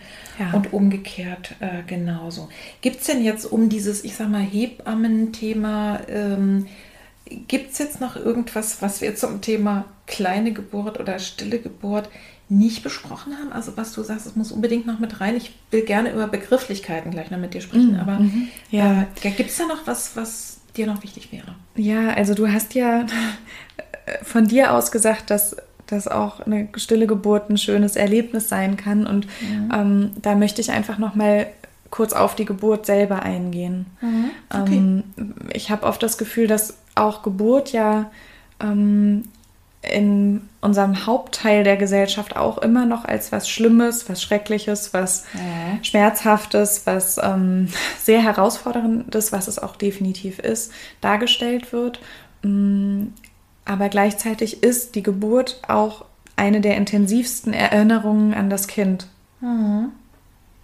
Und ähm, während der Geburt von, ja, oder während einer stillen Geburt erlebe ich das tatsächlich manchmal so, dadurch, dass wir ja kein CTG schreiben müssen, nicht die Herztöne hören müssen, weil, mhm. also zumindest bei einer Geburt, ne, wo das, wenn es jetzt keine Palliativgeburt ist, ähm, sondern das Kind das verstorben ist lebt. und das mhm. Kind nicht mehr lebt, ähm, dann ist ja die Situation so, dass ähm, zum einen auch mehr Stille im Kreissaal existiert. Mhm. Daher auch der Name, den ich auch daher wieder passend finde. Mhm. Ähm, aus meiner Sicht kann es tatsächlich so sein, dass eine Frau fast eher noch in ihre Position ihrer Wahl gehen kann, weil mhm. häufig ist es ja so, dass man dann, weil die Herzsünde nicht gut schreiben, muss man entweder, keine Ahnung, muss man aus der Wanne raus oder muss man ja.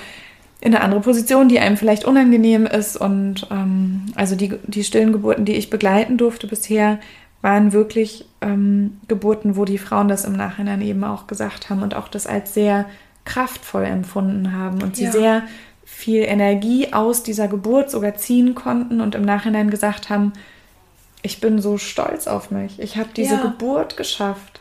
Und ich ja. habe die so, also das war echt herausfordernd und das war emotional eine Zerreißprobe, aber es war trotzdem ein unglaublich wertvolles, kraftschenkendes Erlebnis in meinem Leben. Ja. Und das ähm, ist mir wirklich nochmal wichtig, so mitzugeben. Mhm.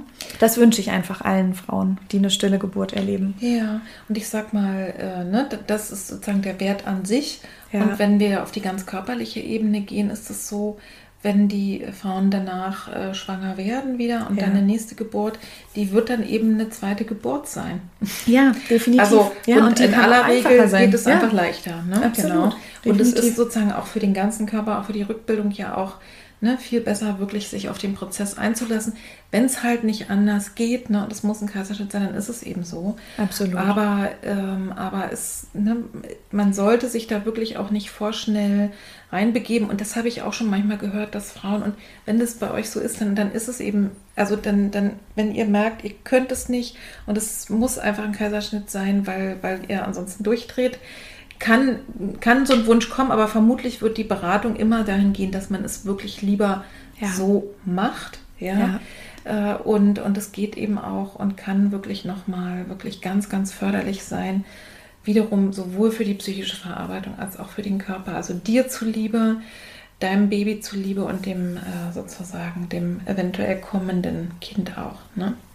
Absolut. Ja. ja.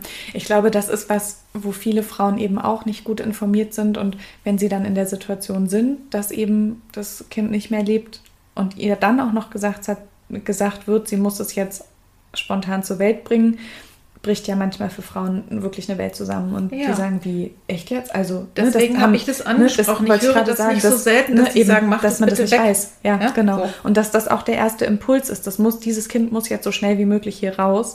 Ähm, den haben, glaube ich, fast alle Frauen. Mhm. Und aus Hebammenperspektive kann ich sagen, die Frauen, die sich die Nacht zum drüber schlafen geschenkt haben, sind oft anders in die Geburt gegangen. Ja. Die nochmal zu Hause waren, die sich nochmal mhm. zu Hause verabschieden konnten, die vielleicht eine Babydecke von zu Hause mitbringen konnten, die sie mhm. sowieso schon hatten. Ähm, ja, die sich einfach ein bisschen mehr Zeit genommen haben, Gedanken zu machen, was ist mir auch wichtig für die Geburt. Und ja. ähm, da gibt es vielleicht auch nochmal einen kleinen Zusatz ähm, für alle, die sich vielleicht auch eh mit einer Methode vorbereiten, die zum Beispiel Hypnobirthing ist oder die friedliche Geburt, mhm. ähm, hat die Christine Graf, die, die diese Methode der friedlichen Geburt entwickelt hat, nämlich auch eine Hypnose während einer stillen Geburt, die sie tatsächlich kostenlos auch zur Verfügung stellt. Und ich mhm. habe die Erlaubnis von ihr, dass sie, ähm, also ich habe die und ich darf sie weiterleiten. Das heißt, wenn jetzt jemand zuhört und sagt, ja. das ist mir, ne, äh, also ich habe Interesse daran, dann können die sich einfach an dich wenden. Also das genau. heißt, deine E-Mail-Adresse wäre, ja. also die wird ja auch die der, ist dabei. Ne, die, die, also bei dem, was wir jetzt alles bei dir verlinken. Ja, das ist auf alle Fälle auch nochmal äh, wichtig und eine, und eine ja. gute Idee. Bevor wir jetzt so den letzten Bogen machen, ähm, ist es mir ganz wichtig, weil ich darüber auch immer mal wieder mit verschiedensten Leuten und eben auch mit Klientinnen spreche, über dieses Wort Sternenkinder, Sternkinder, Himmelskinder, Schmetterlingskinder, Sterneneltern. Ja. Ich, ne, also ähm, du hast dich ja jetzt tatsächlich genau dafür entschieden und dein mhm. Podcast, der heißt ja auch Sternenkind.liebe. Mhm. Was ich eine sehr schöne Verbindung finde, aber vielleicht magst du dazu noch ein bisschen was erzählen, weil ja. ich das Gefühl habe, da muss man jetzt auch kein, keine Grundsatzdebatte nee. ausmachen. Ne? Ich weiß, dass Leute zum Beispiel mir auch sagen, Sternkind finde ich ganz doof und Schmetterlingskind ja. und alles, das alles das verniedlicht ist, mein Kind ja, ist tot total. und Punkt. Genau, absolut, darauf wollte ich eingehen. Und ähm, also das, das kann ich auch absolut nachvollziehen. Mm, es ist ja so, dass sich eben verschiedene Begrifflichkeiten entwickeln oder formen. Und ja. der Begriff des Sternenkindes ist, glaube ich, einfach einer, ähm, der aktuell der häufigste ist. Ja. Und das ist tatsächlich auch der einzige Grund, weshalb ich mich dafür entschieden habe, mhm. diesen Begriff in dem Namen des Podcastes mit aufzunehmen, in der Hoffnung, dass die Menschen, die in so einer Situation was suchen, wo sie Informationen bekommen können, ähm, ja. dass sie dann was finden. Und mhm. das ist der Grund, weshalb das Sternenkind in, in dem Namen des Podcasts existiert. Und ich kann das absolut nachvollziehen, dass eine Frau sagt, ähm, das, das passt nicht zu mir. Und ähm, da ist mir unglaublich wichtig, dass wir einfach alle die Begrifflichkeiten nutzen, die für uns passen. Ja. Und dass dafür der Raum existiert. Und dass man sich nicht rechtfertigen muss, wenn man sagen will, ich habe ein totes Kind zur Welt gebracht, ähm, genauso wenig, wie man sich darüber oder dafür rechtfertigen sollte in meiner, in meiner Realität, ja. wenn man das Gefühl hat, mein Kind ist zu den Sternen gereist und ja. wenn ich nachts in den Himmel schaue und die Sterne funkeln mich an, dann fühle ich die Verbindung zu meinem Kind und es fühlt sich für diese Frau richtig an, dann ja. soll diese Berechtigung genauso existieren. Das ist einfach mein Wunsch dazu. Grundsätzlich sollte man sich klar sein, wir haben ja heute schon viel über Worte gesprochen, dass Worte einfach eine Bedeutung haben und die machen etwas mit mir. Und wenn ich ja. sage, ich habe ein Rosenkind oder ich habe ein, äh, ein, Edelsteinkind, ne? ja. keine Ahnung, oder äh, viele ne, haben ja dann auch am Anfang noch so, so Begriffe wie Krümelchen oder Absolut. unser Oscar Oscar, auch wenn man noch gar nicht weiß, ob es ein Junge wird. Das, ja. das ist egal. Es ist einfach ja. egal. Und wenn ich, wenn ich so ein Typ Mensch bin, der einfach die Dinge ganz konkret beim Namen nennt, dann kann es auch sein und kann sich sehr aufrecht anfühlen zu sagen, ja. wir sind verwaiste Eltern. Ja, absolut. So, also und wollen genau diesen Respekt dafür auch, ne, den genau. von der Gesellschaft. Also, aber ich finde es eben sehr schön und ich, ich mag auch sozusagen alles, was man damit auch assoziieren kann. Ne? Gerade beim, beim Schmetterling. Also ich weiß nicht, ob du das weißt. Ähm, also Kinder malen häufig wirklich Schmetterlinge ähm, im Zusammenhang, also jetzt so Vorschulkinder, wenn, wenn Oma, Opa gestorben sind oder wenn überhaupt jemand äh, gestorben ist. Also und ich glaube, das ja. ist so ein uraltes äh, Symbol ja auch durch ja. diese ne, Raupe. Transformation, Puppe, ja. Genau, äh, und da also einfach sozusagen da reinzugehen. Aber das war mir auf ja. alle Fälle nochmal ja. wichtig, darüber zu sprechen, dass es da guckt einfach erstens, womit fühle ich mich gegebenenfalls wohler, wenn ich etwas genau. hatte?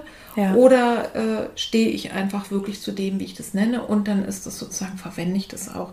Ja. Ich glaube, das, was wir beide nicht wollen, ist, tatsächlich, äh, dass ein Tabu draus gemacht oder dass genau. ein Deckel drauf gemacht hat. Ja. Man muss es nicht jedem Menschen auf die Nase Nein. binden, ganz bestimmt nicht, aber äh, es ist auch nicht besonders hilfreich, als Paar alleine sich niemandem anzuvertrauen und dann dieses ein Leben lang mit so einem Geheimnis durch die Gegend zu tragen und schon gar nicht gut für die kommenden Kinder. Ja, absolut. Also ich finde es auch in Ordnung, wenn man sagt, ich möchte es meiner besten Freundin erzählen und meiner Mutter und meiner Schwester und sonst niemandem. Mhm. Ähm, das ist auch genauso in Ordnung. Ja. Ne? Aber dann ist es, bleibt es, wie du schon gesagt hast, nicht in dem allerengsten, kleinsten Kreis. Und ähm, ja, auch da wünsche ich mir einfach, dass auch bei der Arbeit das erlaubt ist, darüber zu sprechen ja. und nicht nach drei Wochen oder drei Monaten gesagt wird, Mensch, jetzt lass doch mal gut sein, es ist jetzt echt schon lange her, mhm. wir können das alle nicht mehr hören, weil ähm, über Kinder wird generell gerne gesprochen. Ja. Und wenn nun das einzige Kind das Sternenkind oder das verstorbene Kind ist, dann mhm. finde ich, sollte dieses Kind genauso den Platz bekommen dürfen. Ja. Und das, das, was, glaube ich, mit dazu führt, dass es so ein Tabu geworden ist, ist, dass sich eben leider nicht so viel verändert und dass man über Grabgestaltung nicht so gerne spricht wie über mein Kind hat laufen gelernt oder so. Ja. Ne? Und ähm, genau. Ich glaube, was wirklich noch ein Ratschlag ist für alle, ist ganz egal, ob Nachbarn, Freunde, Arbeitskollegen, ja. da auch nochmal besonders sensibel zu sein. Ich weiß ja. von einer Klientin, äh, dass die wirklich dann äh, gesagt hat, sag mir bitte Bescheid. Also da war eine Kollegin zeitgleich mit ihr schwanger. Ja. Und sie hat eben ihre Kinder sehr, sehr früh geboren. Die haben, haben eben nicht überlebt. Ne? Und, die, die, und die Kollegin hat dann eben irgendwann zeitgerecht entbunden und war klar, dass die irgendwann mit dem Baby auch dahin kommt. Aber dann hat sie eben wirklich die Kollegen gebeten, ihr Bescheid zu sagen, dass sie da vielleicht gerade noch nicht da ist. Ja. Ne? Also, oder da nicht. Ja, weil- oder dass sie es weiß. Also, Ja, dass sie weiß, so. an dem Tag komme ich Also und nicht du kannst selber entscheiden, wie Ja. du damit umgehst. So, Genau. ne? Dass man einfach da versucht, ähm, auch drüber zu sprechen und eben Ja. nicht einfach in der Tür zu stehen und dann ist es Oh, eine komische Situation für uns alle. Ne? Also Genau. das ist ja genau die Situation. Die Frau mit dem Baby im Arm weiß nicht, was sie sagen soll und fühlt sich blöd und, und, und hat das Gefühl, oh Mann, ich hätte ihr das Glück doch genauso gewünscht, ein lebendes Kind im Arm zu haben und ich kann doch auch nichts dafür, dass dir das passiert ist. Ja. Und ähm, hat ein super schlechtes Gewissen und die Frau, die ihr Kind wieder verabschiedet hat, ähm, weiß vielleicht auch nicht, was sie sagen soll. Und dann wird wieder Genau. geschwiegen und das ist dann die blödste Situation. Und wenn man da, Mhm. ne, vielleicht kann man das auch vorher klären, dass man einfach dann vorher schon mal miteinander spricht, Ja. dass es nicht das erste Mal ist, wenn man sich dann auf der Arbeit begegnet, zum Beispiel oder sowas. Ne? Da gibt es ja ganz viele Möglichkeiten. Also ich denke ja, dass das tatsächlich, ähm, dass es ja tatsächlich ähm, Aufgabe der Vorgesetzten ist. Da sind wir noch lange nicht, aber es wäre schön, Ja. genauso wie ich überlege, wenn jemand nach einem Burnout oder nach einer. Krebserkrankung wieder einsteigt, wie gehen wir damit um? Ja. Dass man sagt, was ist dir dann wichtig? Und für, ich sage jetzt mal, darüber könnten wir einen eigenen Podcast Ja. machen, das, weil das wirklich ein riesengroßes Thema ist. Ja. Äh, auch Umgang mit lebenden Ja. Kindern nach einer Stillengeburt.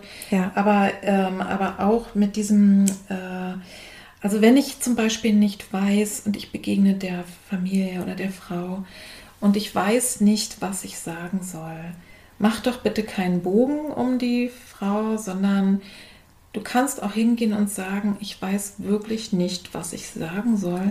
Aber du kannst zum Beispiel auch fragen, du kannst hingehen und sagen, gibt es irgendetwas, was ich für dich tun kann?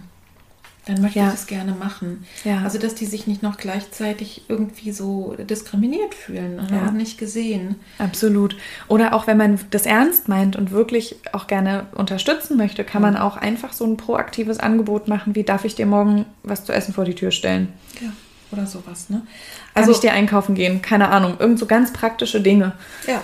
Und dann bitte nicht beleidigt sein, wenn die Frau sagt, nee, will ich gerade nicht. Ne? Ja, also absolut. Das, das ist auch Ja, okay, weil das, das ist dann nicht, das ist dann nicht persönlich gemeint, Nee. sondern dann will die auch vielleicht auch, auch nicht den, den Topf äh, Wieder zurückbringen vor müssen. der, vor der Tür zu stehen haben. Ja.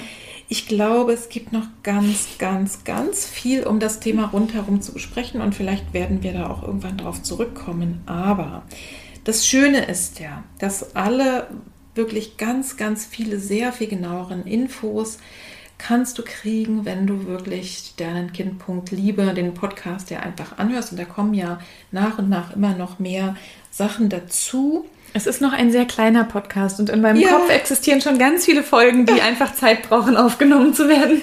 Genau. Ähm, und bevor ich sozusagen dich bitte, einfach nochmal ein bisschen für dich so ein paar Schlussgedanken nochmal zu fassen, aber äh, sag nochmal jetzt ganz konkret für alle, die sagen, also Doro, das ist ja, äh, mit der will ich ja unbedingt irgendwie in Kontakt kommen. Wo findet man dich? Wie kommt man in Kontakt? Und wir wissen jetzt ja schon, es gibt einen Online-Rückbildungskurs für ne? Sternenkind, äh, Mamas oder verwaiste Eltern. Und du hast uns schon erzählt, einen Online-Kurs, den man sich anhören kann, der ist in Arbeit. Noch So. nicht ganz im Kopf ist er schon in Arbeit. Genau. Ja. Also das, das ist ja der erste wichtige Schritt. Also wie kann man denn mit dir in Kontakt kommen und gibt es Mhm. noch etwas, was du, was vielleicht noch sonst noch neu jetzt gerade ist? Ja, also in Kontakt ähm, ist tatsächlich ganz oldschool E-Mail-Adresse. Ja. Ähm, kannst du verlinken, Ja. muss ich glaube ich nicht sagen. Guckt man sich an, hebamme.dorotheasub.gmail.com, so kann ich auch sagen. Und ähm, ich habe ein Instagram-Profil, das genauso Ja. heißt sternenkind.liebe. Ja. Ähm, da findet man auch immer auch die aktuellen Folgen. Ich schaffe es vielleicht nicht immer wöchentlich eine Folge hochzuladen, weil ich auch sonst noch viel zu tun habe. Aber genau, das könnte man da mitbekommen. Und ähm, ja, ich habe tatsächlich noch ein, ein weiteres m, Thema, was ich in Angriff nehmen möchte. Und zwar habe ich einfach mitbekommen, dass Paare, die ihr nächstes Kind nach dem Sternenkind erwarten, häufig in den ganz normalen Geburtsvorbereitungskursen total untergehen, beziehungsweise sich nicht trauen, ähm, über ihre Sorgen zu sprechen oder ihr Erlebtes mitzuteilen, weil sie Sorgen haben, dass sie das, sie wollen ja den anderen keine Angst machen. Ja, Mm, wichtiges Thema. Ne? Und ähm, dadurch habe ich mir jetzt überlegt, einen extra Geburtsvorbereitungskurs, der wird auch online stattfinden, damit einfach ja Menschen von überall daran teilnehmen können, ähm, zu, ja, ins Leben zu rufen. Und zwar habe ich den Eindruck, dass vor allem die Paare in der Frühschwangerschaft nicht genügend Support bekommen, den sie eigentlich bräuchten. Deswegen wird zweimal ähm, in der Frühschwangerschaft der Kurs stattfinden und ganz bewusst sich den Themen Angst und ja, wie kann ich in Vertrauen kommen? Wie möchte ich mhm. mit dieser Schwangerschaft umgehen? Wo habe ich Stellschrauben?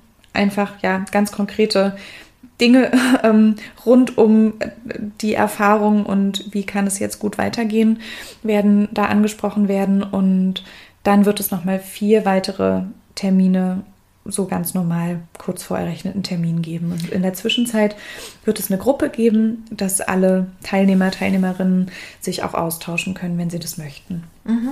Aber ansonsten ist es so ein vollgültiger, ganz normaler. Ist ein ganz normaler Geburtsvorbereitungskurs. Geburtsvorbereitungskurs, ja, der auch von der Krankenkasse Atmung, übernommen wird. Ja, ja, alles. Lerne und sowas. Genau. Ah ja, das mhm. finde ich, also ne, das kann ich jetzt nur wieder aus meiner Sicht unbedingt sagen, dass eben einfach die Schwangerschaft nach einem solchen Verlust da lohnt es sich wirklich, wirklich, weil man muss nicht leiden. Absolut. Also, äh, also man darf trauern, aber ja, weißt du, so, das ist ein Unterschied. Du, du, musst, ja, ne? aber du, es, es ist doch so schade um die schöne Schwangerschaft dann. Ne? Und äh, das finde ich super. Also, dass das ist sogar auch noch in der Kombi jetzt bei dir äh, dran ist, finde ich ganz wunderbar. Also auf alle Fälle. Und letztlich mit allen Fragen können die Leute ne, dir eine E-Mail schreiben. Gerne. Oder eben über Instagram mhm. äh, sozusagen mit dir in Kontakt kommen. Genau. Und dann komme ich jetzt tatsächlich zur Abschlussfrage. Wenn es vielleicht noch so zwei, drei Sätze, Ideen, Impulse, Gedankensamen gibt, die, ne, die du gerne den Leuten, dem Fachpersonal, aber auch den Eltern, allen möglichen ins Herz setzen möchtest, dass möglichst viel davon keimt und groß und große Wissens- und Gefühlsbäume draus wachsen können. Was wäre das? Die erste ähm, Sache, die ich auf jeden Fall mitgeben möchte, ist, wir Hebammen sind von Anfang an da.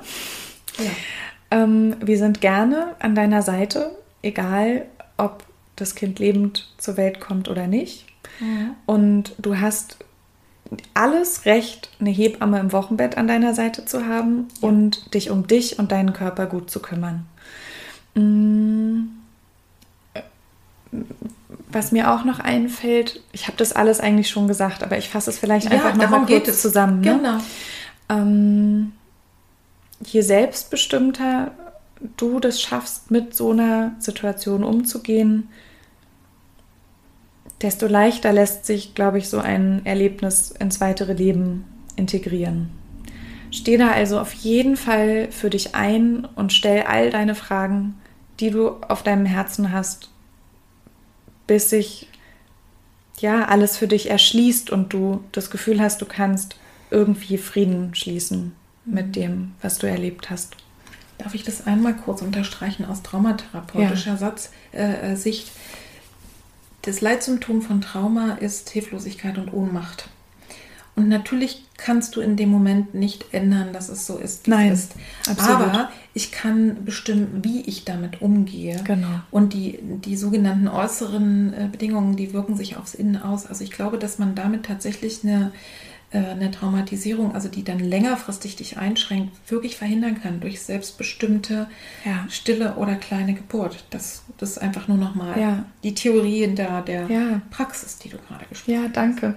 Das ist wunderschön. ja, und für, für alle Ärzte und Hebammen, die zuhören sollten, ähm, ist tatsächlich ähm, mein riesengroßer Wunsch, dass wir achtsamer werden dass wir uns mehr hinterfragen und dass wir wirklich eine ergebnisoffene Aufklärung den Frauen ermöglichen, egal mhm. in welcher Phase, dass sie wirklich eine gut informierte und selbstbestimmte Entscheidung treffen kann. Ja. Dazu kann ich nur Amen sagen. Das heißt ja, so sei es. Liebe Doro, auch das, das habe ich aber schon vorher gewusst, bist wieder einer von den ganz kompakten großen Podcast-Folgen, wo es sich aber absolut lohnt, weil einfach so viel wertvolles Wissen rübergekommen ist. Ich bin wirklich sehr dankbar und froh, äh, sowieso dich kennengelernt zu haben, aber jetzt, dass wir echt so viel wichtige Sachen auch nochmal hier äh, transportieren konnten. Also ich glaube, das wird wirklich sehr, sehr hilfreich und wichtig sein für viele, äh, die das hören. Ich danke dir sehr, wünsche dir alles Liebe und Gute und für alles weitere, was bestimmt noch kommt. Bücher, Oh Gott. Serien. Mal sehen. Mal gucken, ne? Also und natürlich auch ganz persönlich und für dich alles Liebe, alles Gute und ja, ich danke, danke dir. Und ich danke dir, dass ich in deinem großartigen Podcast ein kleiner Teil sein darf und die Möglichkeit, ja, auch einfach das, was mir so sehr am, auf dem Herzen liegt, hier weiter zu verbreiten. Das ist ja genau mein großer Impuls und Genau. Ja, danke dir für die Möglichkeit und auch für dich alles Gute. Und auch ich habe mich sehr gefreut, dich kennenzulernen. ja. Und für euch da draußen ebenso. Alles, alles Liebe, alles Gute. Genau. Und gebt die Folge sehr, sehr gerne weiter an eure Freundinnen und an alle Leute, die es eben irgendwie auch, ne, an deine Hebamme, wenn sie die nicht schon kennt. Also, es möge sich ganz weit verbreiten.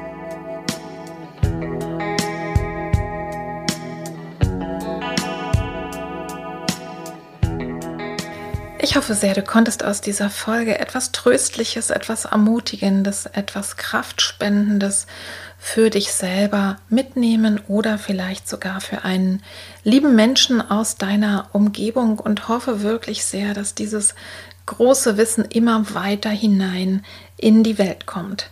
Wir haben anschließend, äh, Doro und ich, festgestellt, dass wir so zwei Themen nicht angesprochen haben, die in dem Rahmen noch wichtig sind. Äh, Doro hat ja auch gesagt, ne, die Hebamme ist eben immer für dich da, wirklich auch am Beginn äh, jeder Schwangerschaft und dann eben auch, wenn eine kleine oder stille Geburt passiert ist.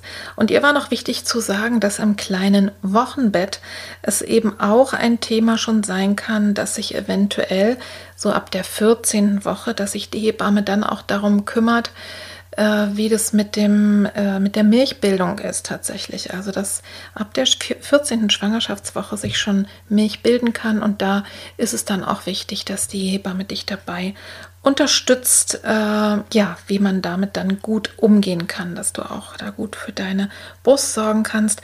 Und ein weiteres Thema, auf das wir hier nicht im Einzelnen eingegangen ist, aber was du dich vielleicht fragst, als Sternenkind, Mama oder Papa, wie ist das denn mit der Bestattung sehr, sehr kleiner Babys in frühen Wochen? Und das ist ein weites Feld, wo es wirklich wichtig ist, rechtlich auch gut informiert zu sein. Und es gibt aber wirklich auch heutzutage eine Menge Möglichkeiten.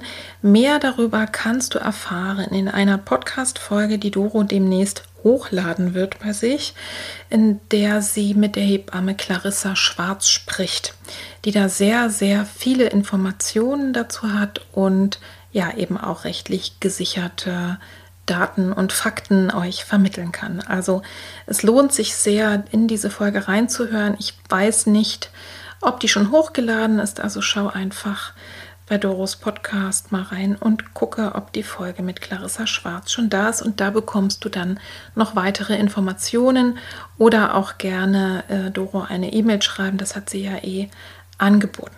Und jetzt hoffe ich, dass all die Informationen und auch die Themen, ja, die zu denen gehören, mit denen wir uns nicht so gerne befassen, dass es dennoch aber sehr, sehr gut bei dir ankommt, dass du es in deinem Herzen bewegen kannst, dass du ja einfach gut damit umgehen kannst. Und solltest du jetzt bemerkt haben in diesem ganzen Themenfeld, dass du selber merkst, es geht mir nicht gut damit, es geht mir auch nicht gut mit der Erfahrung, die ich gemacht habe. Vielleicht ist es auch schon viel, viel länger her und du sagst dir, oh, hätte ich das damals gewusst, ja, oder so und so, wie es gelaufen ist, da mache ich mir noch so viel Gedanken. Ich kann dir nur sagen, man kann wirklich immer und es lohnt sich auch wirklich immer noch, sich damit zu beschäftigen, wenn das ein Wunderpunkt äh, und einfach ein Anlass für Leid in deinem Leben ist, dann such dir Beratung, such dir Coaching, Therapie, Unterstützung bei Expertinnen genau zu diesem Thema und ich lade dich wirklich ein, das zu tun. Man kann wirklich auch andere Wege finden, wenn die Zeit auch schon vorangeschritten ist